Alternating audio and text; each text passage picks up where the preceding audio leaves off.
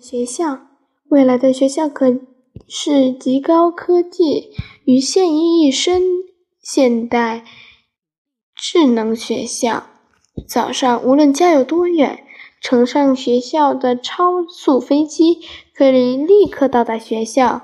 进去校门，映入眼帘的是各种奇花异草，那里绿树成荫，百花齐放。你有可能疑惑，那操场呢？原来学校为了整理空间，把操场建在了地下。操场上顶上有很多小洞，把阳光、空气等吸收进来。地下室的地下室的操场还能起到防御作用，这样同学们就能在操场上自由活动了。现在我们去参观教学楼了。这种教学楼是一般。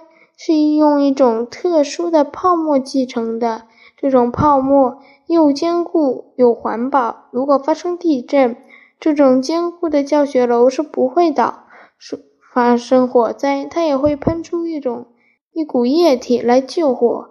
如果你走进教室，发现地板也是斜的，因为这样可以让垃圾滑下一边，并清于清洁，便于清洁垃圾。